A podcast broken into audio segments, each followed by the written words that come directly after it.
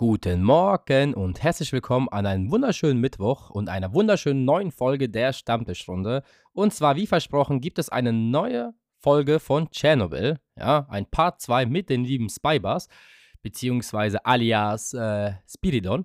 Ja, wir haben wieder viel zusammen gequatscht und ich hoffe, die Folge wird euch gefallen. Lasst gerne eine Bewertung da, das bringt uns, beziehungsweise mich, sehr stark voran.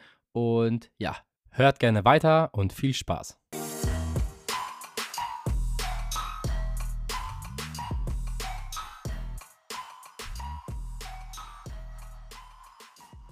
Ja, hallo Spiridon. Hallo Nikolai, wir sind schon wieder am Start. Ja, jetzt hattest du eine Woche Pause von mir und jetzt bist du wieder da. An einem Mittwoch. An einem Mittwoch, schön. ja. Wann, wann, wird die Folge hochgeladen? Immer mittwochs. Immer, also wird die heute schon hochgeladen? Nein, ich habe schon heute so, eine hochgeladen. Aber ah. das war eigentlich so für die Zuschauer, als ob Hallo an einem Mittwoch, weil die Folge am Mittwoch reinkommt, weißt du? Klar, nicht jeder hört ah, am Mittwoch okay. an, aber. Alles klar, Leute, hallo, es ist Mittwoch. Es ist Mittwoch, ja, der genau. äh, 26. Oha, wer, hä? Hast du Kalender Und, vor dir oder was? Äh, ich habe einen PC vor mir. Da steht so. unten 19, ich habe plus 7 gerechnet. Ach so, ja Mathematik gut. Ich habe schon Genie. Ja, aber ich habe gedacht, okay, vielleicht bist du einfach, äh, weiß nicht, fotografisches Gedächtnis oder so. Genau, genau. Boah, wir haben letztes Mal richtig, richtig viel über Tschernobyl geredet. Und weißt du was? Wir machen heute einfach noch mehr. Genau, das soll ja ein paar zwei werden heute. Und du hast ja noch einiges zu erzählen. Ja, ich, ich habe ich hab nicht mehr ganz so im Gedächtnis, was ich letztes Mal erzählt hatte, aber ich, ich äh, kann noch so viele, so viele Sachen erzählen, die wir erlebt haben. Sachen, die wir gegessen haben, Sachen, die wir bei Nacht erlebt haben. Darüber habe ich noch gar nicht geredet, glaube ich. Nein, äh, was ich auch geguckt habe, du hast ja versucht, irgendeinen so Schlüsselanhänger von äh, Slavik, Jung, ne, wie heißt das? Slavik, äh, dieser eine, äh, YouTuber, der immer so Experimente macht und der hat ja, in, der war auch auf Tschernobyl oder in Tschernobyl und hat irgendwas in so einem Freizeitpark dagelassen und du hast es auch gesucht gehabt, ne? Habe ich gesehen. Genau, da, da ist ja dieser Freizeit, diese Freizeitparkanlage, die damals nicht eröffnet wurde und bei den äh, Autoscootern. Roller, Autoscootern, genau, hat er was versteckt, aber das wurde schon lange, lange von anderen Leuten gefunden. Leider war da dann nichts mehr. Wir haben, ähm, worüber ich glaube ich noch nicht so viel geredet hatte, die, diese Tour, die wir gemacht hatten in, in dem Reaktor, ne? Ja. Die fand ich besonders krass, weil halt die Sicherheitsmaßnahmen eigentlich auch so krass waren. Und ich hatte letztes Mal erzählt, dass da ja auch quasi Undercover-Leute waren, die uns so auf Schritt und Tritt verfolgt hatten. Und wir die waren Soldaten, ja meinst du? Ja, die, das waren nicht Soldaten, das waren wirklich so Undercover äh, von, dem, von dem Kraftwerk Leute. Das waren nicht Soldaten. Ja. Soldaten standen immer an den Schleusen. Mhm. Da waren ja immer erstens Schleusen zum, ähm, das waren so Dosimeterschleusen, wo man halt einfach kurz gemessen hatte, ob du vielleicht noch irgendwas am Körper hast. Du musst dir das mhm. so vorstellen, du warst, du warst ja noch nie an so einer Schleuse, ich kann das ja kurz für die Zuhörer erklären. Äh, Im Endeffekt stellst du dich da in, in so ein ähm, radioaktives Messgerät, das ist ein, so, so, eine Art Riesendosimeter. Du stellst dich komplett rein. So wie beim Flughafen, was, so ein als ähm, Ultraschall. Genau, Mhm. Genau, wie beim Flughafen, aber du stellst dich rein, machst deine Hände da dran und deine, deine Füße müssen halt an einem bestimmten Ort stehen und dann wird halt kurz gemessen, ob du halt noch irgendwelche radioaktiven Partikel an dir dran hast. Und wenn du welche an dir dran hast, darfst du halt nicht weiter so. Dann musst du halt einmal dekontaminieren. Das sind so De Dekom Dekontaminationsschleusen im Endeffekt. Um ja, halt wie läuft das ab? Wie bitte? Wie läuft das ab, wenn du jetzt dekontaminiert, also wie heißt es? Ich kann es nicht aussprechen. Dekontaminiert, dekontaminiert. Dekom Im Endeffekt äh, dekontaminiert. Ja. Versuch's nochmal, du schaffst es. Dekontaminiert. dekontaminiert, ja, wir, ja. wir hatten es fast. Auf ja, jeden mach Fall weiter. Würde es so ablaufen, äh, ablaufen, dass du da einmal deine Klamotten komplett gewechselt bekommst, einmal abduschen und dann bekommst du neue Klamotten. Das ist ja oh, das Gute. Das Gute daran ist ja, du bekommst ja am Anfang direkt bei der Tour einen kompletten Anzug, den du halt am Ende sowieso wegschmeißt und der gewaschen wird. Und da gibt es halt eventuell dann einen Wechsel, falls du halt irgendwas mit rausnehmen solltest. Und es ist halt so, wenn du halt rausgehst, gehst du halt durch die Dekontaminationsschleusen. Beim Reingehen ist es nicht so wichtig, aber beim Rausgehen natürlich. Klar. Und als wir da drin waren und auch in diesem Kontrollraum waren, hat man das halt, das war wirklich elektrisierend. Du musst dir vorstellen, es war eine gewisse Spannung in der Luft. So, es war wirklich eine elektrisierende gewisse Wie hast du das gespürt? Wie, wie ja, hast man, du das gespürt? Also, das Ding ist, du weißt ja, dass es da radioaktiv ist. Du weißt ja. da, dass überall in der Luft Partikel sind, Strahler sind, du weißt ganz genau, da ist was, Und dementsprechend gaukelt dir dein Kopf vor, dass du es am Körper spürst. Oh. Wir hatten, also du musst dir ja vorstellen, normalerweise spürst du es ja nicht. Radioaktive Strahlung spürst du nicht bis zu einem gewissen Grad. Also bis es zu spät ist eigentlich. Mhm. Erst dann spürst du ja wirklich radioaktive Strahlung. Im Endeffekt ist es so, dass du dann krasse Verbrennungen an der Haut bekommst, wenn sie viel zu hoch ist. Wenn du halt, wir reden jetzt hier vom Sievert-Bereich, also Millionen Mikrosievert. Ja. Und erst dann spürst du es wirklich am Körper. Aber vorher spürst du gar nichts. Nichts. Da ist nichts eigentlich. Aber trotzdem dachten wir halt die ganze Zeit, wir, also dein Körper sagt ja auch, du bist einer Gefahr ausgesetzt, weil du es weißt. Dementsprechend waren wir halt auch nicht lange in diesem Raum und haben halt auch relativ schnell so ziemlich fluchtartig auch diesen Raum wieder verlassen, obwohl die Strahlung nicht so hoch war. Aber das Problem an diesem Raum ist, dass da sehr, sehr viele Staubpartikel waren. Wirklich ja. extrem viel Staub. Und den wollte man halt auch nicht einatmen. Wir hatten trotzdem Schutzmasken. Das waren so FFP3, sag ich mal. Ja, so klar, Upgrade immer drei. Also ich kenne mich da aus. Ich arbeite in einem Staubbetrieb. Äh, mhm. Wir haben auch FFP3 für Stäube. Genau, und FFP2, das ist so das Upgrade für alle, die es nicht wissen, von FFP2 quasi. Ja. Naja, und wir haben halt auch die ganze Zeit durchgehend gefilmt, Fabian, ähm, Robert und ich. Haben wirklich versucht, alles an Footage so schnell wie möglich reinzubekommen, weil wir halt auch wirklich sehr, sehr limitiert Zeit hatten. Wir waren da mit, Schweiz, mit, mit einer Schweizer Gruppe. Ja. Äh, wir waren insgesamt, glaube ich, so zehn Leute die dort waren in dem, in dem äh, Kontrollraum. Und das war ja auch erst noch gar nicht so lange möglich. Das ist, glaube ich, erst seit 2019 oder 2020 erst, glaube ich, möglich, dass man diesen Kontrollraum betreten darf als Tourist in Anführungsstrichen. Und die Menschen, die Schweizer Gruppe, soweit ich das vernommen habe, das waren halt auch irgendwie Leute, die halt in dieser Industrie gearbeitet haben, die quasi von ihrer Firma oder sowas dahin geschickt wurden, um sich das mal so anzuschauen das waren jetzt auch nicht unbedingt Privatpersonen. Auch so halt Art äh, Kernkraftfahrer. Äh, ja, kann, kann sein, genau. Sowas in der Art war es. Wir hatten auch äh, nette, nette Unterhaltungen mit den Menschen, die da arbeiten. Ich hatte dir ja auch erzählt, dass sie ja in einer Art Wechselbetriebe arbeiten, immer nur einen halben Monat, dann einen halben Monat Pause aufgrund der Strahlung und dann wieder den nächsten halben Monat dass du da quasi nicht durchgehend dieser Strahlung ausgesetzt wirst. Aber auf was müssen die, ist es jetzt eher für den Tourismus oder generell das Kernkraftwerk muss halt vielleicht noch weiter gekühlt werden oder warum sind die da? Die sind da, um äh, einfach, also äh, die sind nicht mehr für den Tourismus da, sondern es ist einfach da, um die Lage halt zu sichern. Du hast ja immer noch sehr viel Reaktion in Reaktor Nummer 4, der quasi jetzt doppelt gesichert ist. Einmal mit dem ersten Sarkophag, der damals schon gebaut wurde, und einmal mit dem zweiten Sarkophag. Das muss alles instand gehalten werden. Das ist so krass. Das ist alles, das, ist, das, das sind viele, viele Arbeiter, die da, die da zugange sind. Und die werden auch alle krass unterbezahlt. Also ich kann dir sagen, ich habe mal gefragt, was so der Monatslohn von einem der Mitarbeiter dort ist. Und der ist so ungefähr 350 Euro im Monat. Oha, das ist sehr, sehr wenig. Also hier kriegt man ja richtig viel Geld, wenn du in einem Atomkraftwerk arbeitest, allein wegen den Erschwerniszulagen und ja, ganzen Strahlungssachen, die du, also ich, ich kenne einen, der verdient sehr gutes Geld da, obwohl der in einem Atomkraftwerk arbeitet, was schon längst abgestellt ist. Also er ist einfach nur da, um zu kontrollieren, wie du sagst, um sicher zu gehen, dass alles, die Kühlung, alles läuft und so. Genau, 300 du hast Euro ja ist schon sehr wenig. 300 Euro, 300 Euro, 350 Euro ist auch für ukrainische Verhältnisse ist es okay so, sage ich mal, aber es ist jetzt nicht so ein mega krasser Lohn. Das ist jetzt nicht mega viel, wovon du halt gut leben kannst, auch nicht in der Ukraine. Und vor allem diesen Job will nicht jeder machen. Normalerweise, wenn äh, die Nachfrage niedrig ist, ja, dann, keine Ahnung, weißt du, bei so Jobs jetzt. Aber mhm. du, du brauchst ja diesen Job, du brauchst die Leute. Und dass sie so wenig bezahlt werden, ist schon frech, finde ich.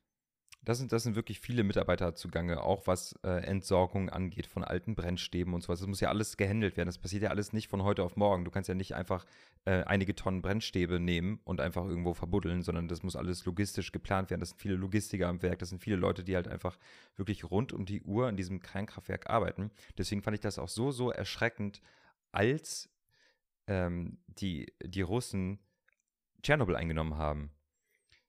Du Jetzt aktuell die haben ja direkt im März das, das Kernkraftwerk eingenommen. Ja. Und ja, ist ja nah an der aber, russischen Grenze, ja. Genau, es ist nah an der, an der weißrussischen, glaube ich. Mhm. Es ist äh, relativ nah an der weißrussischen Grenze. Die sind von oben gekommen mit Panzern, sind sie reingefahren. Und dann war da halt drei Tage lang Russenübernahme und die Menschen, die da drin waren, haben sich aber noch gewehrt. Also es kam dann jetzt, weiß ich nicht ganz genau, don't quote me on that so. Ob es da irgendwelche Schusswechsel gab, das weiß ich nicht, oder ob sie sich ergeben haben. Aber die wollten das erst nicht so frei überlassen, den Russen. Vor allem wussten sie nicht, sind die Russen ja auch nicht vertraut mit der Infrastruktur. Die wissen nicht, was in den letzten 30 Jahren da passiert ist. Genau, eigentlich. das wollte ich noch was sagen dazu. Ähm, soweit ich weiß, haben sie tatsächlich Schützengräben gebaut und äh, da haben sie halt die Erde aufgewirbelt. Ne? Und du weißt ja, was genau, also du weißt ja, wie viel Staub da ist, also Atomstaub und plus halt der Atommüll. Und dann haben sich einige Soldaten verstrahlt, soweit ich es gehört habe. Also ich glaube, ähm, da gab es auch auf YouTube Anfang März ein paar Videos dazu. Da ging es um die ganzen Dosimeter, die um die Anlage herum verteilt sind. Du musst dir vorstellen, es sind überall Geigerzähler und überall Dosimeter, die ständig auch an, an die EU äh, Datenwerte schicken. Ja. Und zu dem Zeitpunkt gab es auch einen Strahlungsanstieg, als sie da waren. Es war ein minimaler Strahlungsanstieg, es war nicht so viel, es war jetzt nicht so, als würde man jetzt sagen, okay, shit, wir müssen da jetzt was machen. Es war aber ein Strahlungsanstieg, allein aufgrund der Tatsache, dass auf einmal Panzer reingefahren sind. Ja, ja, das halt wirbelt ja alles, haben. die ganze Erde auf. Genau, genau. Und kommen wir mal weg von diesem Tag. Das war wirklich ein sehr, sehr spannender Tag. Da ist wirklich sehr, sehr viel passiert. Wir waren, das hatte ich auch letztes Mal schon erzählt, dann wirklich kurz auch ähm, unter diesem Sarkophag waren dann auch wirklich ein Reaktor Nummer 3, direkt neben Reaktor Nummer 4 und waren dann halt wirklich nur noch 50 Meter, glaube ich, entfernt von dieser Wand, wo ich damals auch Richtung Wand zugelaufen bin, gar nicht die Absperrung gesehen habe. Du musst dir vorstellen, ich war ja voll in meinem Film. Ich war ja Alter. voll so im, ähm, in diesem, ich war voll outzoned, so, ich war voll im Zone, ich war voll auf diese ja, Wand. Du willst einfach alles mitkriegen, äh, so, weißt du? Ja, ich will alles mitkriegen, ja. aber ich will auch nicht meine Gesundheit gefährden. Mhm. Und ich bin dann halt auf diese Wand zugelaufen mit der Kamera, hatte das Dosimeter in der Hand, äh, beziehungsweise den Geigerzähler in der Hand und bin dann halt darauf zugelaufen, habe dann gar nicht gesehen, dass da eine Absperrung war. Da war so eine Absperrung, wo da stand drauf, bis hierhin und nicht weiter. Und dann bin ich aber über diese Absperrung hinweggegangen und habe dann halt gesehen, dass diese, dass diese Strahlung wirklich um das Zehnfache gestiegen ist innerhalb von einer Sekunde. Und Ach, die Geigerzähler haben ja auch nochmal so eine Latenzzeit. Die brauchen ja noch ein bisschen, um nachzuzählen, was quasi an radioaktiven Partikeln reinkommt. Das heißt, das, das waren wahrscheinlich innerhalb von wenigen Sekunden ein Anstieg von nicht 30 Mikrosievert, sondern auf 500 hoch. Ach du. Auf 0,5 auf, auf Millisievert, was sehr, sehr hoch ist. Das ist so das Höchste wahrscheinlich, was, da, was wir da gemessen haben in der Zeit. Ich bin dann so viel, sofort natürlich, als ich gemerkt habe, oh shit, äh, das Ding fängt mega an zu piepen.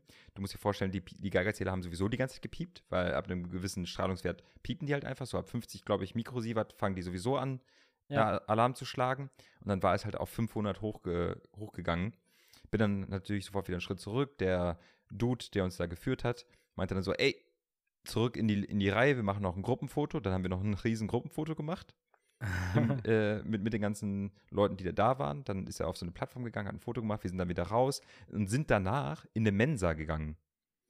Das war, das war auch wirklich absurd. Wie wir jetzt? sind danach. Essen. Du musst dir vorstellen, ja, Essen, Essen. Äh, du musst dir vorstellen, die ganzen Arbeiter, die müssen ja auch Essen bekommen. Klar. Und da gab es halt eine Mitarbeitermensa. Und dann sind wir mit dem Bus zur Mitarbeitermensa ge gefahren, wo so ein kleiner Souvenirshop noch war. Das fand ich, es ist wirklich absurd eigentlich, ne, wenn man so drüber nachdenkt. Haben ja, aber es ist auch immer so. Ja, es, es gibt wahrscheinlich auch in Auschwitz, äh, äh wo Millionen von Menschen vergaß wurden, gibt es auch bestimmt einen Kiosk oder so, wo du halt Souvenir kaufen kannst. Ist leider so. Ist, ist wirklich so. Ne? Und dann waren wir in dieser Mensa, haben, äh, ich glaube, ich würde sagen, einfach ukrainisches Essen bekommen. Es war jetzt nicht schlecht, es war aber auch nicht gut. Also es war jetzt wirklich, es war wirklich nicht gut. Ich hätte Angst, dass es verstrahlt wäre.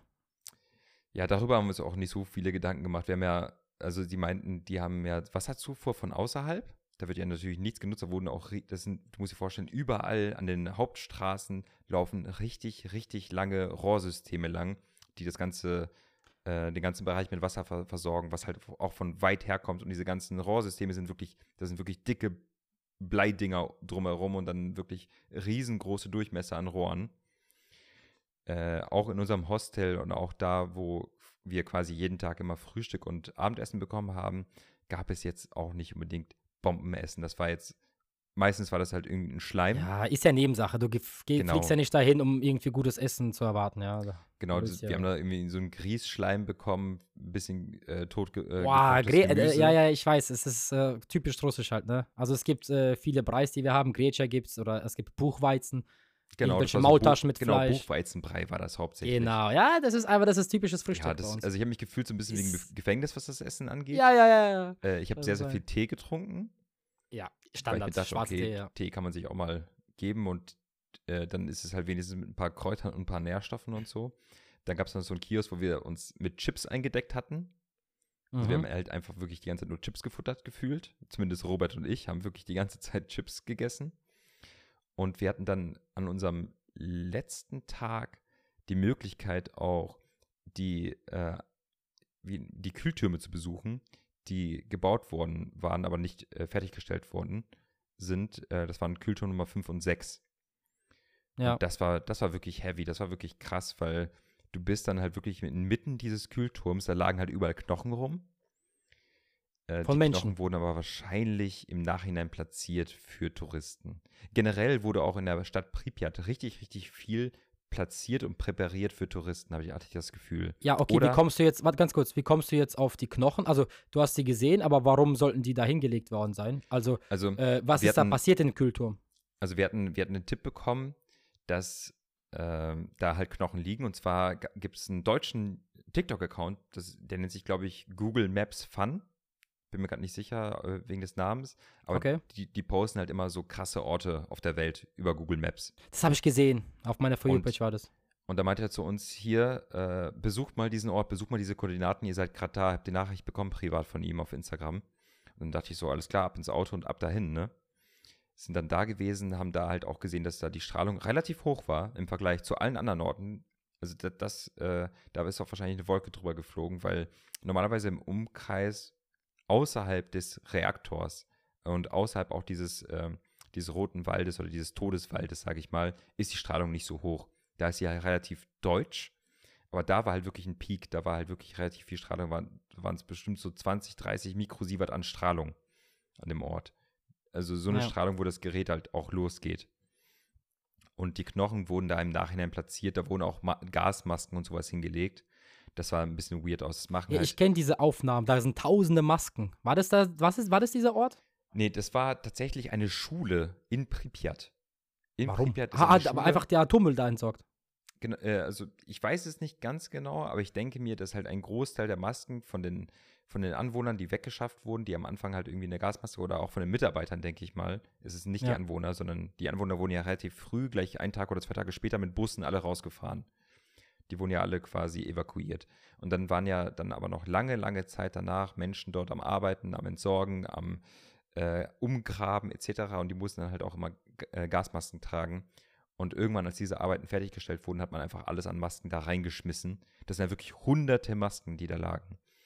Und Touristen und auch Leute, die da halt hingegangen sind, um sich das anzuschauen, haben auch einige dieser Masken aufgehangen von der Decke und sowas. Sieht alles wirklich sehr, sehr gruselig aus. Ich habe mal eine Frage. Ja. Und zwar, du hattest ja immer, äh, wenn du jetzt im, irgendwo in speziellen Orten warst, einen Schutzanzug an. Aus was besteht so ein Schutzanzug? Also ähm, an, an, den speziellen Orten, also ich hatte jetzt nicht so einen Strahlenschutzanzug an, wie, wie, wie, du, wie du denken würdest du hast ja wahrscheinlich jetzt so ein Bild von so einem Strahlenschutzanzug, so einem gelben Strahlenschutzanzug oder genau, so im ja. Kopf. Den hatte ich nicht getragen außerhalb des Reaktors. So außerhalb bin ich mit meinen ganz normalen Klamotten durch die Gegend gelaufen. Genau. Weil halt, wie gesagt, die Strahlung nicht so hoch war. Ja, das aber weiß ich. Aber der Anzug, den ich dann quasi im Reaktor getragen habe, das war ja auch wirklich kein Strahlenschutzanzug, sondern das war ein Dekontaminationsanzug, den du halt dann quasi einfach ausziehen kannst und wegschmeißen kannst, falls halt kontaminiert ist, beziehungsweise waschen kannst. Also ist es eigentlich kein besonderer Schutz? Das ist kein besonderer Schutz, es ist einfach nur dickeres Material, was halt hauptsächlich Beta-Strahler abhalten soll. Die gehen auch nicht durch die Haut, aber die gehen durch eventuell kleine Wunden, Mikrowunden an der Haut oder durch, wenn du sie einatmest, durch den Mund und sowas. Und es war halt einfach dickerer, äh, ich würde sagen, das war Baumwollstoff. Und du musst dir das vorstellen wie so ein Bäckeranzug. Ja. Weißt du, wie ich meine? Das war wirklich ich, wie. Ja, ja. Ich glaube, so ich habe Videos gesehen auch. Es war so ein weißer Anzug einfach. Und wie ein Kittel. Man, wie ein Kittel, genau. Das war so ein dickerer Kittel, das war relativ schweres Material. Wir haben auch spezielle Schuhe dann bekommen, die wir dann an, anziehen durften. Und das war halt alles Material, was danach gewaschen oder entsorgt wurde. Okay. Also so musst du dir das vorstellen. Es war jetzt nicht ein Strahlenschutzanzug. Den haben wir halt auch nicht gebraucht, weil halt die Strahlung, wie gesagt, nicht so hoch war, als dass das irgendwie gerechtfertigt wäre, dass man dann diesen Strahlenschutzanzug unbedingt trägt. Ja, und eure Chips habt ihr jetzt nicht aber irgendwie am Reaktor gegessen. Ich habt die, die wahrscheinlich irgendwie im Hotel gegessen, oder? oder auch? Ja, genau, die haben, wir, die haben wir im Hotel oder im Auto oder sowas gegessen, aber nie am Reaktor, das ist ja Quatsch. Okay, ja, das genau. Also, das wollte ich mal fragen. Da durften wir sowieso nicht die Masken abnehmen, wegen dieser Staubgefahr. Und mhm. hatten halt, wie gesagt, wo war ich stehen geblieben? Wir waren bei diesem Kühlturm. Der Kühlturm ja. war super interessant. Äh, da oben am Kühlturm sind auch Leute rumgeklettert, weswegen halt auch irgendwelche Bauteile runtergefallen sind. Und das ist halt eigentlich auch No-Go-Area. Da darfst du auch nicht hingehen. Mittlerweile sind da auch äh, Bewegungssensoren. Genau, das die, hast du so erzählt, glaube ich. Die getriggert werden, falls halt jemand hingeht, kommt sofort Militär und holt dich ja wieder raus. Zu dem Zeitpunkt, als wir da waren, waren war das alles noch nicht fertiggestellt. Das heißt, wir konnten da easy hinfahren. Wir sind sowieso generell an viele Orte gefahren. Wir, wir sind an so einen alten Hafen gefahren, wo die Schiffe abgestellt wurden, die halt auch alle noch verstrahlt waren, die da durch die Gewässer äh, durchgefahren sind, durch den Pripyat. Das ist ja der Fluss, der direkt da lang verläuft. Ja. Konnten dann auch auf das eine Schiff draufsteigen, hab haben auch gesehen tatsächlich, dass einige hundert Meter weiter auch Grabungsarbeiten waren. Da wurden tatsächlich mit Baggern riesengroße Löcher gegraben. Und da mussten wir auch extrem aufpassen, nicht erwischt zu werden. Generell ja, beim, beim Besteigen Aufenthalt. dieser Schiffe, ah, beim Aufenthalt ja. dort, das war ja auch mhm. eine No-Go-Area. Da durften wir eigentlich auch nicht sein. So, ja. Die No-Go-Areas, wo wir waren, waren halt zum einen dieser Kühlturm, zum anderen natürlich halt die ganzen Gebäude. Du darfst halt die inneren, das Innere der Gebäude nicht betreten, da halt Einsturzgefahr. Mhm. Und dann zum äh, anderen dieser Hafen, wo wir waren. Eine riesen andere No-Go-Area, wo ich gerne hingefahren wäre oder hingegangen wäre, ähm, war die Entsorgungsanlage. Die haben ja so einen riesengroßen Schrottplatz dort, wo die ganzen alten Fahrzeuge und Geräte stehen. Und die sind wirklich hart verstrahlt. Ah, die damals, ja jo, generell, äh, das wurde ja damals mit Helikopter wurde ja rüber geflogen, haben sie ja versucht, da Graphit drüber zu, also auf den Reaktor zu schmeißen, dann die ganzen Fahrzeuge, die reingefahren sind, die Bergwerkleute, Mitarbeiter hatten auch ihre Fahrzeuge, ihre Maschinen da, ne?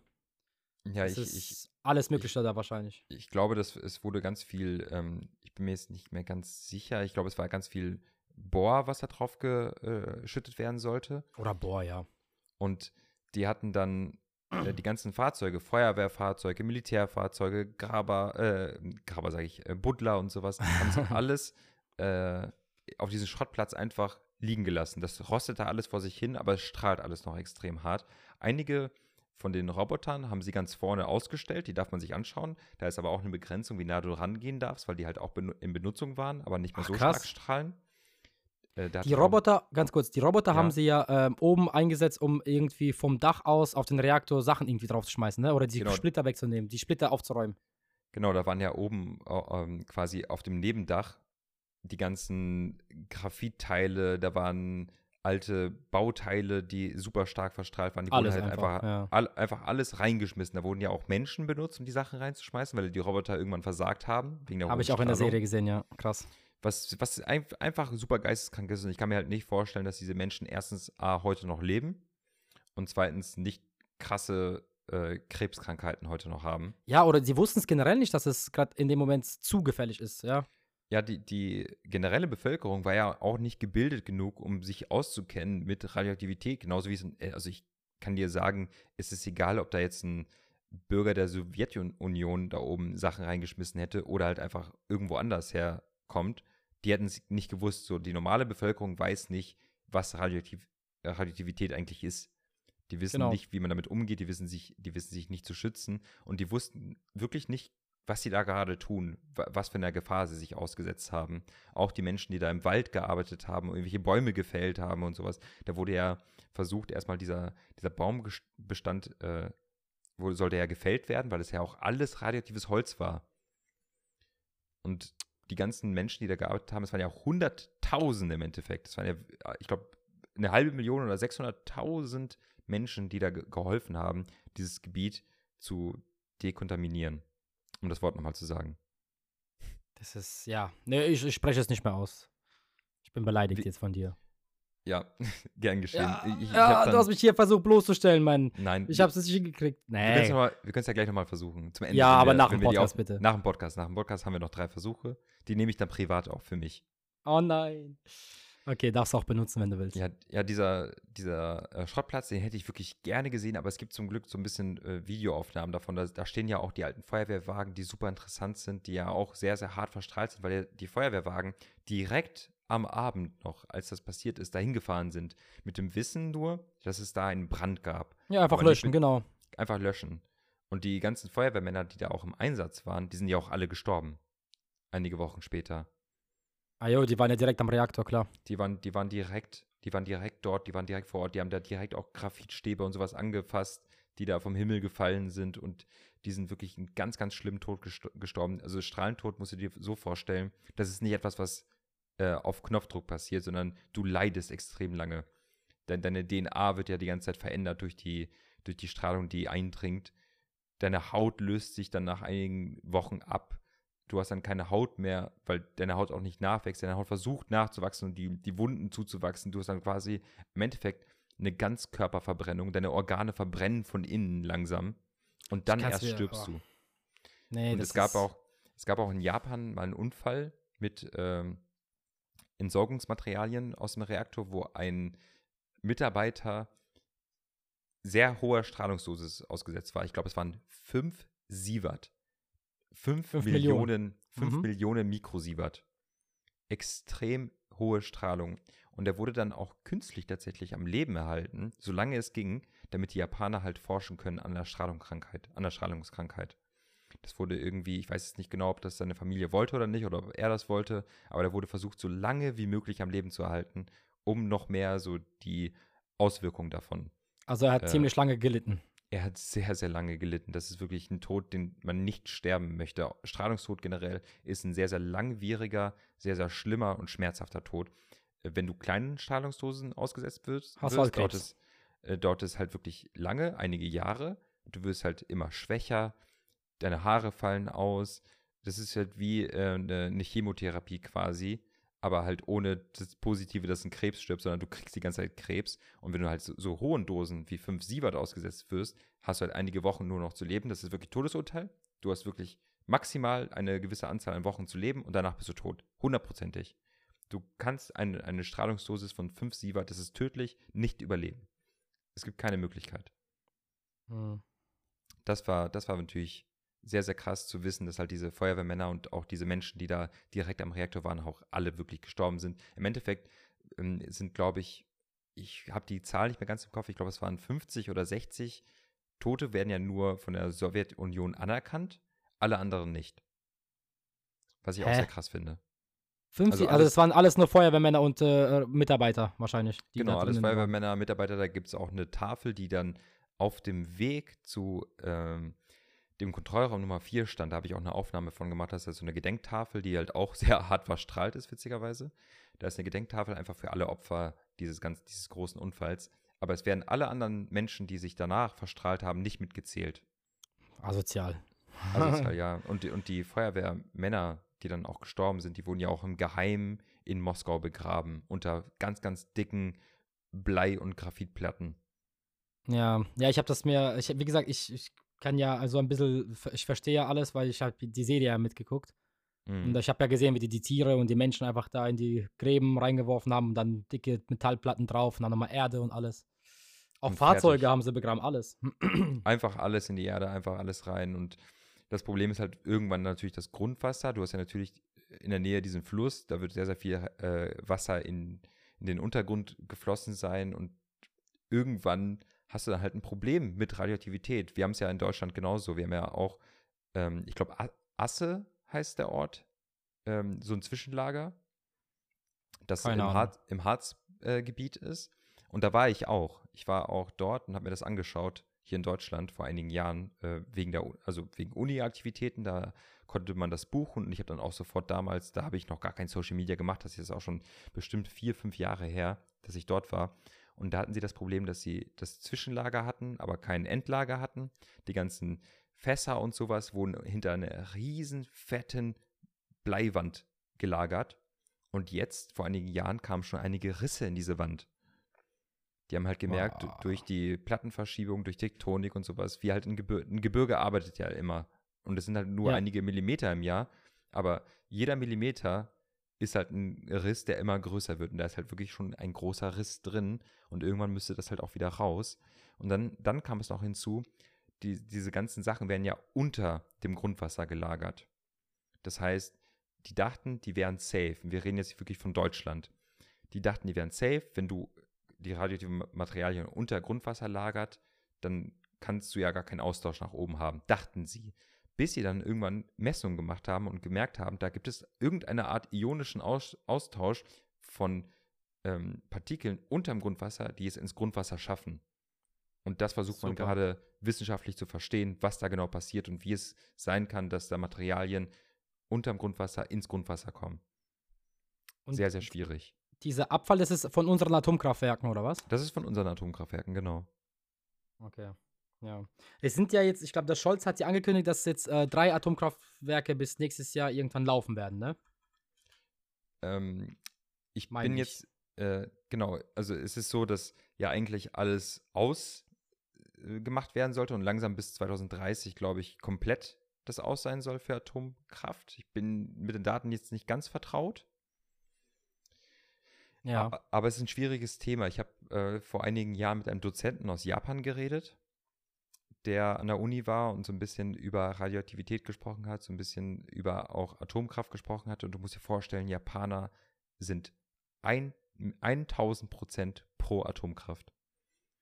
Trotz Fukushima, trotz dieser Riesenkatastrophe, die auch da passiert ist, sind sie immer noch auf dem Weg Atomkraft. Weil sie halt Atomkraft immer noch als sicherste und sauberste Variante sehen, Energie zu produzieren. Und das sieht Japan. Japan ist ja, was Umweltkatastrophen angeht, leider sau hoch. Allein auch schon wieder wegen dieser Plattenverschiebung. Ne? Ich meine, Japan war auch früher mal woanders. Ähm, ja, und da sind Erdbeben. ja viele Erdbeben, Tsunamis. Ja. Und Deutschland zum Beispiel, ja. Wir haben ja hier überhaupt gefühlt gar nichts, ja. Wir hatten jetzt letztens Überschwemmung gehabt, letztes Jahr hatten wir schlimme Überschwemmung gehabt. Aber das ist ja nicht vergleichbar wie, keine Ahnung, mit Bali, wo als Tsunamis sind oder in Amerika die ganzen Hurricanes und Tsunamis. Wir haben Deswegen. hier relativ gute Bedingungen eigentlich. Eben. Äh, auch Frankreich. Äh, so Mitte, Zentraleuropa hat sehr, sehr gute Bedingungen, Atomkraftwerke zu bauen. Ich bin da auch ein bisschen zwiegespalten, muss ich sagen. Auf der einen Seite sehe ich natürlich das Problem Atommüll. Auf der anderen Seite sehe ich natürlich das, äh, das Pro Atomkraft und sau relativ saubere Energie, die dann jahrzehntelang läuft. In Instandhaltung ist natürlich ein Riesenfaktor. Du musst halt immer instandhalten, du musst halt immer relativ viel Geld da in die Richtung reinschmeißen. Aber im Endeffekt läuft so ein Atomkraftwerk fast von alleine. Du hast ja gar nicht mehr so viele Mitarbeiter, die dann äh, Sachen überprüfen und äh, die dann quasi für die Sicherheit zuständig sind. Das sind nur einige Mitarbeiter, die ein ganzes Atomkraftwerk dann betreiben eigentlich. Ja. Also ich kann ja da nicht so krass mitreden wie du. Ähm, ich weiß, dass der Atommüll scheiße ist, aber würden die da mehr vielleicht in Forschung reinstecken, ja, wie man den Atommüll minimiert, dann wäre das ja, sag mal, doch vielleicht mit Zukunft verbunden, ja. Weil ja, das denke ich mir auch. Irgendwie einfach einen Schlussstrich zu ziehen, ist irgendwo dann auch falsch, auch wissenschaftlich, auch für die Zukunft. Einfach dann auszuschließen, einen kompletten Bereich der Energiegewinnung ist halt irgendwo kritisch, ist halt irgendwo schwer. Und dann äh, zu sagen, okay, wir schließen alle Atomkraftwerke bis Zeitpunkt X und dann ist nie wieder was mit Atomkraft, ist halt irgendwo Quatsch weil dann halt einfach die Forschung stagniert so und die Forschung wird halt dann am Ende des Tages bezahlt durch die Industrie, die dann halt einfach nicht mehr da ist so. Und wenn halt einfach keine Industrie da ist, wird dann auch keine Forschung in die Richtung betrieben werden. Das ist es leider. Guck mal, Wasserstoff zum Beispiel war ja auch vor 20 Jahren schon im Hype. Ja, weiß noch dieses jetzt vor drei, vier Jahren, jeder sagt, investier doch in Wasserstoff, in Nel, äh, ASA hier, die ganzen Aktien, Wasserstoffaktien, Shell, die forschen alle rum. Aber wenn du guckst, das war ja vor 20 Jahren schon ein Thema. Und dann wurde es ja irgendwie in den Fall gelassen, jetzt kommt es wieder, keine Ahnung. Ja, es war, es war ein Riesenthema. Und das ist ein totales Japan, Thema. Und in Japan, musst du dir vorstellen, arbeiten sie ja auch extrem äh, krass an diesem Wasserstoffthema. Die haben ja auch Wasserstofftankstellen jetzt mittlerweile gebaut, die sehr gut funktionieren die arbeiten an den Wasserstoffautos, die, die versuchen dann wirklich Zukunftsperspektiven zu schaffen in dieser Richtung. Und das habe ich nicht das Gefühl, dass es in Deutschland passiert. Ich habe nicht das Gefühl, dass dann wirklich in die Zukunft geforscht wird, auch was Wasserstoff zum Beispiel angeht. Da wird immer nur die Gefahr gesehen, einer Explosion, einer Kettenreaktion, an ähm, Aufbau von Infrastruktur. Und in Japan machen sie es einfach. Ich kann mich auch sehr, sehr gut noch an eine Vorlesung erinnern. Da ging es um äh, Katalyse. Wir hatten eine Katalyse-Vorlesung damals in Chemie. Und äh, Katalysatoren sind extrem wichtig für Wasserstoffaufbereitung. Und damals mhm. hatte uns dann der Prof auch eine fertig gebaute Wasserstofftankstelle in Japan gezeigt im Laufe der Vorlesung und meinte dann so, das ist quasi Zukunft und das machen wir hier in Deutschland nicht so. Und das ist dann halt einfach schade. Vor allem äh, ist Deutschland einfach mit so viel Bürokratie verbunden. Ich hatte in meinem eigenen Podcast, in Walla wir sterben beide auch mal drüber geredet, da ging es um Solaranlagen auch. Und da ging es um eine Solaranlage, die an einem Autobahnkreuz aufgebaut werden sollte. Am Ende hat es acht Jahre gedauert, bis das Ding dahin gebaut wurde. Erstens muss es angemeldet werden. Zweitens mussten sie dann schauen, da waren Büsche und äh, irgendwelche Gräser, die dann umgelagert werden sollten, weil du ja quasi ähm, so eine Art, das, das, das Defizit, was du da ja wegmachst, wenn du da irgendwelche Gräser wegmachst und Büsche wegmachst, die dann Sauerstoff filtern, die sollten dann woanders hingebaut werden. Dann musste das genehmigt werden. Dann musste geschaut werden, wie weit diese Solaranlage von der Autobahn weg sein muss. Da wurde erst gesagt, okay, das muss mindestens 10 Meter sein oder sowas. Das ist so ein Schwachsinn. Alles, auch die Bäume, klar, äh, darf der abgefällt werden. Das, das, das ist bei jedem Thema, egal ob äh, Energie oder Hausbau, egal was, du brauchst immer eine Genehmigung. Das ist du brauchst immer schlimm. eine Genehmigung. Da war dann halt Und das kostet viel. So, dann sollten das 10 Meter weit weg von der Autobahn gebaut werden. Dann meinten sie dann so, ja Leute, da ist gar kein Platz. Diese Anlage ist vielleicht irgendwie 30 oder 40 Meter gerade mal im Durchmesser. Wenn wir das 10 Meter weit wegstellen, ist da gar kein Platz mehr für die Solar Solaranlage. Dann haben sie das genehmigt bekommen. Dann ging es darum, wie die Anlage ausgerichtet wird, damit es keine Autofahrer blendet und sowas, was ja auch irgendwo Quatsch war, weil die so ein bisschen höher gelegen war und keinen geblendet hätte. Und dann mussten sie das aber auch durchkriegen. Und wenn das acht Jahre dauert, für so einen kleinen Fleck an Erde, kannst du dir ja vorstellen. Dann ist es schon ist. veraltet. Und das ist, genau, dann ist, dann ist es schon veraltet. Dann hast ja, so wie Berliner Flughafen. Genau, genau, dann hast du ein Projekt, was acht, also wenn sie das innerhalb von einem Jahr hinbauen, so, dann würde ich sagen, okay, dauert trotzdem noch irgendwo lange, aber ist verkraftbar. Aber acht Jahre für so einen kleinen Fleck, wie lange dauert es dann für einen größeren Betrieb, für einen größeren Bereich, wo du halt wirklich äh, Quadratkilometer an Solaranlage hinbauen möchtest? So. Schwierig, super, super schwierig. Wie, wie stehst du so zum Thema Atomkraft? Ähm, also, wie du gesagt hast, es ist eine hocheffektive Energiequelle, die CO2-neutral ist, ähm, die auch nicht viele Mitarbeiter, also ich kenne es ja selber vom Chemiebetrieb, ja, du fährst, die, du bist ja Anlagenfahrer und hast ganz Maschinen, die es regeln und du steuerst es alles und wenn es läuft, dann läuft es gut, ja, ist ja auch ein Conti-Betrieb in dem Fall. Ähm, ja, deswegen, äh, ich habe mal einfach ein bisschen recherchiert, auch dass zum Beispiel in Polen sind sehr, sehr moderne Atomkraftwerke, die, die so, also die werfen so einen geringen äh, Anteil an Abfall, Atomabfall ab, da müssen wir doch, wir haben doch auf der Erde genug Platz, um das irgendwie zu beseitigen, sage ich mal, weißt du? Ja, dann Und hast du, aber. Ich, aber guck ja. mal, aber die, die modernen Atomkraftwerke, so wie ich, also kannst mich gerne korrigieren, die mhm. haben so eine Wirkleistung, dass die Brennstäbe, keine Ahnung, nach 100 Jahren zum Beispiel wieder äh, strahlungsfrei sind oder generell der Müll. Und 100 Jahre für die Erde sind nichts. Ja, der Wirkungsgrad nichts. ist halt einfach sehr, sehr gut. Dann hast du natürlich dann immer dann die Demonstranten, die dann, das ist dann auch ein Problem. Du musst ja dann am Ende des Tages auch den Atommüll von A nach B bekommen. Und selbst das ist ja in Deutschland ein riesen, ein riesen Thema, wenn da halt irgendwo Atommüll durch Städte oder durch Dörfer gefahren werden muss, für wenige Minuten, dass da Demonstrationen gemacht werden, dass du es halt nicht durchbekommst. Du das bist ja Influencer wie ich. Du kennst es doch selber, man kann es niemandem recht machen. Du sagst kann, eine Sache, ja. ah nee, das ist nicht so. Du kannst Apfel mit Bieren vergleichen, nee, Apfel schmeckt doch besser. So, weißt du? Ja. Das ist, das wird, das ist in jedem Thema so.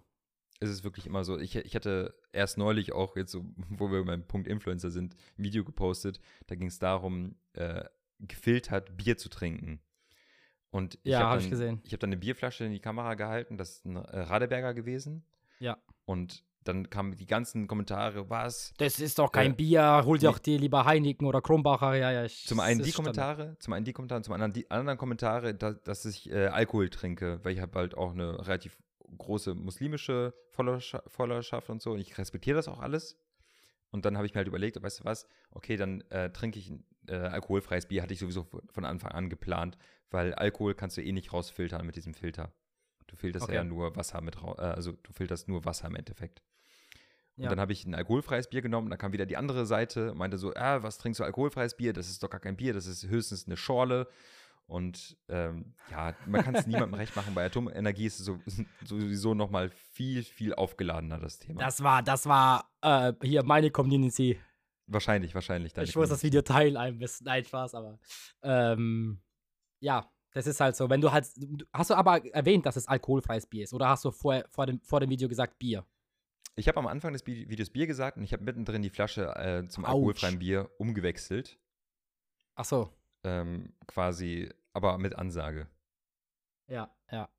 Ja, deswegen, okay. also und Atomkraft, wenn, wenn das bei Bier schon so ein, ein Riesenthema ist, wo dann hunderte Leute kommentieren, dann will ich gar nicht wissen, wie aufgeladen das Thema Atomkraft ist in der deutschen Bevölkerung. Ja, vor allem das, ja, Thema Greenpeace wird ja immer größer, ne? Das Thema Greenpeace, das Thema Nachhaltigkeit wird immer größer. Ist halt irgendwo sehr, sehr wichtig, dass wir nachhaltiger leben. Ich selber äh, verzichte auch viel auf Fleischprodukte. Also du musst dir vorstellen, bei uns im Kühlschrank ist nichts an Fleisch. Wir haben wir haben bei uns im Kühlschrank Hafermilch, wir haben kein Fleisch zu Hause, wir haben nur Fleischersatzprodukte und ich esse eigentlich nur Fleisch, wenn wir mal unterwegs sind irgendwo und irgendwo in einem Restaurant oder was auch immer oder mal es dazu kommt, dass man Döner isst, dann esse ich mal Fleisch außerhalb. Aber zu Hause kaufe ich, wir kaufen uns gar kein Fleisch mehr, seit Jahren schon nicht mehr. Um ich finde es krass, also das ist, da sind wir halt zwei Meinungen. Ne? Ich bei mir ist, also ich finde es auch ein bisschen schade, dass ich so viel Fleisch esse, aber ich jeden Tag, auch, also Frühstück und Abend muss Fleisch sein bei mir.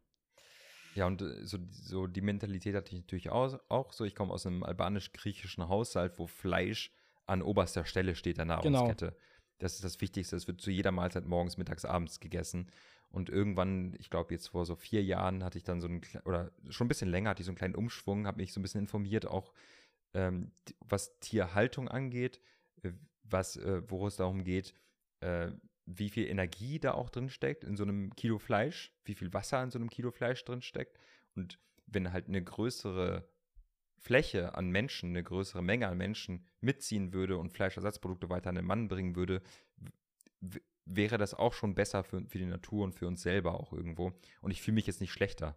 Also ich habe ja immer noch so meinen, meinen Fleischkonsum, den ich zwischendurch mal außerhalb habe. Wenn ich so ein Video für TikTok mache, wo ich dann halt irgendwelche Sachen austeste, da habe ich auch keinen Stopp dann denke ich mir auch nicht so, okay, das kaufen wir jetzt nicht, weil da kein Fleisch, weil da Fleisch drin ist, sondern ich möchte halt zeigen, was es so an Gerichten gibt. Aber wenn ich zu Hause bin im Privaten, dann koche ich auch mal Tofu und ich muss, du musst dir, ich muss dir sagen, Nikolai, ich habe meine, meine Tofu-Zubereitungskenntnisse perfektioniert. Wenn ich dir so ein geil zubereiteten Tofu und du wirst dann vielleicht den Kopf schütteln ne? und du wirst dann denken, okay, das kann nicht schmecken, aber wenn ich dir das geil zubereite, dahinstelle, äh, paniere und sowas und, und nice frittiere, dann wirst du dir sagen, okay, schmeckt geil. So.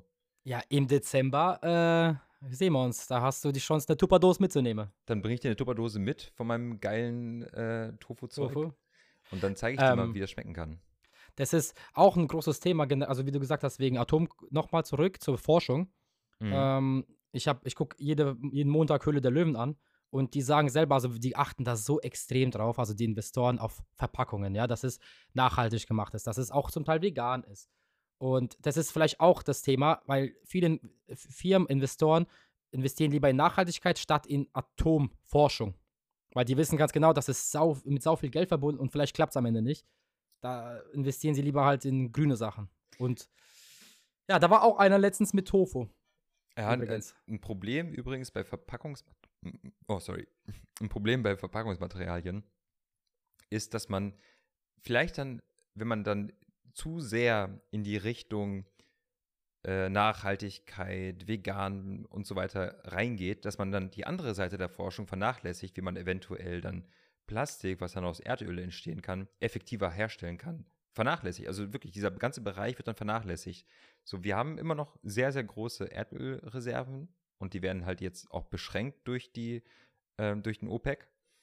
Aber trotzdem ja. sollte man auch an der Forschung festhalten, auch am Recycling festhalten, auch an generell an Plastik festhalten irgendwo, weil es trotzdem sehr convenient und sehr, sehr wichtig ist. Man sollte dann nicht komplett ein äh, blindes Auge in diese Richtung haben, sondern in, in, beide Richtungen forschen. Das ist das Wichtigste. Dass man eine Seite der Forschung, genauso wie bei Atomkraft, nicht vernachlässigen sollte, sondern immer noch ein Auge drauf haben sollte, immer versuchen sollte, sich zu verbessern. Und das ist ja auch so die Aufgabe der Wissenschaft, immer noch weiterzuentwickeln. Aber dann hast du dann die Forschungsgelder, die dann fehlen. Weil dann gesagt wird, von auch Hülle der Löwen zum Beispiel, ja, wir wollen da gar nicht investieren, weil das ist jetzt einfach nicht recyceltes Plastik oder sowas. Und es kann vielleicht am Ende des Tages nicht recyceltes Plastik sein, das mit einem Verfahren hergestellt wurde, was viel, viel umweltfreundlicher ist als das Verfahren für veganes oder für ein recyceltes Plastik. Ja, verstehe, klar. Ja, und was, was ist es bei dir? Bist du eher so Richtung, okay, nee, Atomkraft eher, also lieber eher Wasserstoff oder eher Atomkraft? Äh, Fusion. Wo siehst du die Zukunft? Fusion, Fusionsenergie. Das ist für mich Aha. die Zukunft. Mhm. Das ist für mich das, was, äh, glaube ich, am meisten erforscht werden sollte. Mhm. Und was ist jetzt, ich habe letztens einen TikTok gesehen, da oh, hat warte, ein Mann. Kurz, ich kann ja auch ganz, ganz kurz noch erklären, was Fusionsenergie ist. Und zwar, hatten wir das nicht im letzten Podcast? Hat, hatten wir das? Mit der künstlichen Sonne? Ah, ja, genau, hatten wir. Okay, dann ist In egal. Frankreich. Dann schneidest das, du das ne? raus. Nee, Quatsch. Du kannst ja auch gerne nochmal drüber erzählen. Also, ich höre da gerne zu, wenn du redest. Ja, im Endeffekt geht es einfach darum, Wasserstoffatome zusammenzuführen zu Helium und da wird e extrem viel Energie frei. Und die künstliche Sonne, du hast es eben schon erwähnt, das ist, das ist das, was wir machen sollten. Das ist das, was am, das, was am wenigsten radioaktive Strahlung produziert. Das ist das, was am nachhaltigsten und am meisten überhaupt Energie äh, liefern wird im Laufe überhaupt der Menschheitsgeschichte so. Aber ein sehr, sehr schwieriger Forschungsbereich. Ja, äh, ich, ich hätte aber Angst, ich weiß, hast du Spider-Man geguckt, den zweiten Teil? Ja, klar, natürlich. Doc Ock. Äh, war das nicht da auch sowas? Ja, genau. Die künstliche Sonne. Alter, da hatte ich aber Angst, dass es genauso passiert wie im Film. Ich glaube, da brauchen wir uns keine Sorgen machen. Da Außer viel, Kontrolle. Also ich glaube, in 100 Jahren oder sowas sind wir vielleicht so weit. Okay, also doch so. Also wir werden es nicht mehr erleben. Wir werden es nicht mehr erleben, es sei denn, äh, wir frieren uns ein vorher. Ich glaube, du bist so einer, der würde sich mit 70 nochmal einfrieren lassen. Mit 70 nochmal einfrieren lassen? Nee, nee, absolut nicht mein Ziel.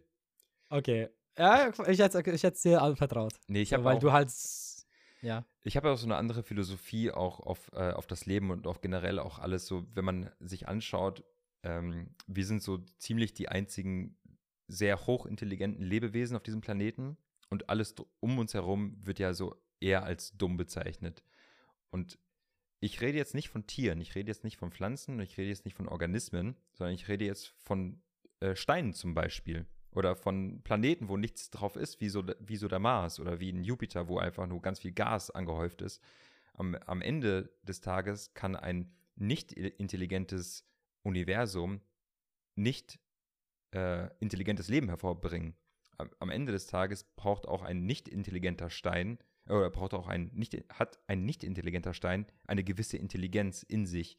Nur nicht die Definition von Intelligenz, die wir halt uns zusprechen, sondern eine ganz andere. So, wenn du einen Stein bearbeitest, wenn du mit einem Hammer drauf klopfst, dann passiert da was, dann entsteht da ein Ton, dann entsteht da Vibration, dann passiert da im Innersten auf atomarer und auch auf nicht atomarer, makroskopischer Ebene so, so, so viel, was wir gar nicht verstehen. Und dann halt zu sagen, dass ein Stein dumm ist, ist, glaube ich, meiner Meinung nach dumm.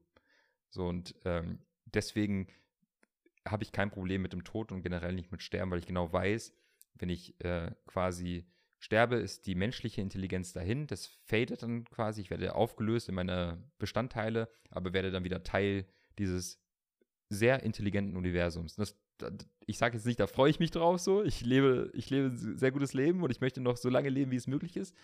Aber äh, ich habe damit kein Problem. Du hast gerade mein Weltbild geändert mit dem Steinbeispiel. hast schon recht, klar. Irgend, ja, irgendwo habe ich recht, irgendwo habe ich Unrecht. Aber äh, ist, ist glaube ich, äh, ein ganz einfacher. Hat alles seinen Zweck. Hat alles seinen Zweck, genau, genau. Und viele Menschen oder viele Menschen auch in der, in der Vergangenheit und auch in der Zukunft sehen das nicht, dass es seinen Zweck hat, äh, dass so viele Dinge im Universum passieren. So, es ist nichts unbedingt Zufall, sage ich mal. Oder vieles ist dann vielleicht auch sogar Zufall, wer weiß. Aber am Ende haben, leben wir als intelligente Lebewesen in einem intelligenten Universum. Ja. Das, das, wir könnten so viel quatschen. Also ich, ich, ich traue mich gar nicht, was zu fragen, weil wir ja schon bei 50 Minuten sind fast. Und äh, ich würde dich jetzt gerne fragen, wie würdest du lieber 500, sag mal, sag mal 5000 Jahre zurückreisen oder 5000 Jahre in die Zukunft? Ich würde dich fragen, äh, denkst du, äh, wir haben noch äh, Leben außerhalb unserer Erde? Ich könnte dich so viel fragen, aber worüber man diskutieren könnte, aber ich glaube, das wird den Rahmen mitsprengen. Ich glaube, eine Frage, ich glaube, die erste Frage ist ganz gut.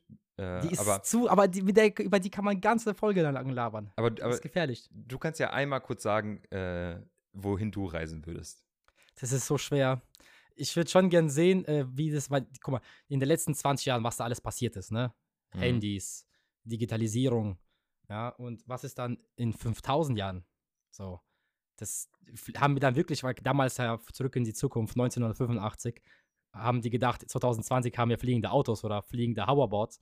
Mhm. Was ist wirklich jetzt in 5000 Jahren so? Deswegen würde ich wahrscheinlich eher in die Zukunft reisen wollen. Aber ich würde auch ja. natürlich, zum Beispiel meine Freundin, die war letztens in so einem Schloss.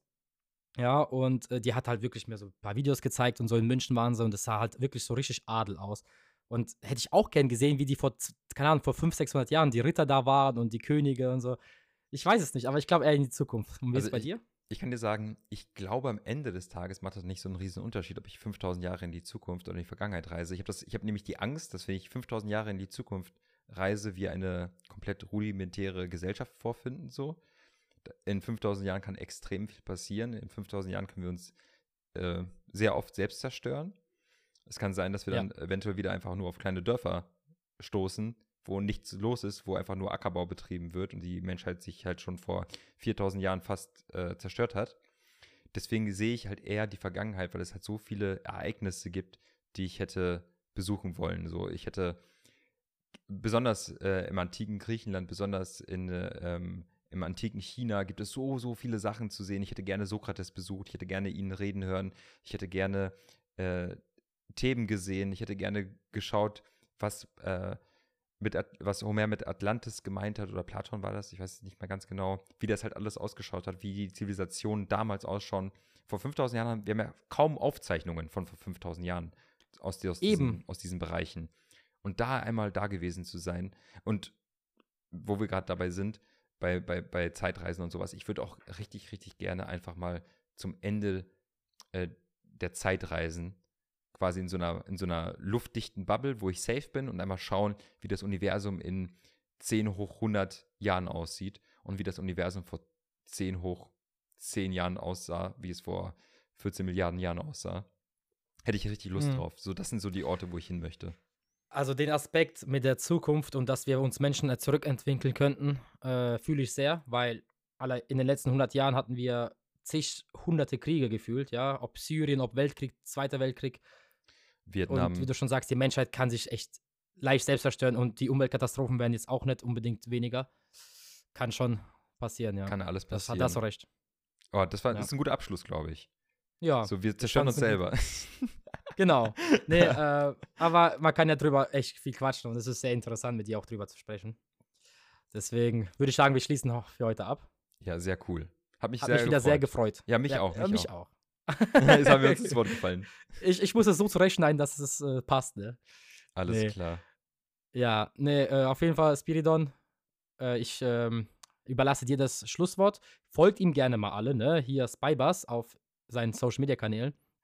Er mhm. macht sehr coole Experimente. Und probier mal Cola mit einem Ding. Habe ich schon, habe ich schon.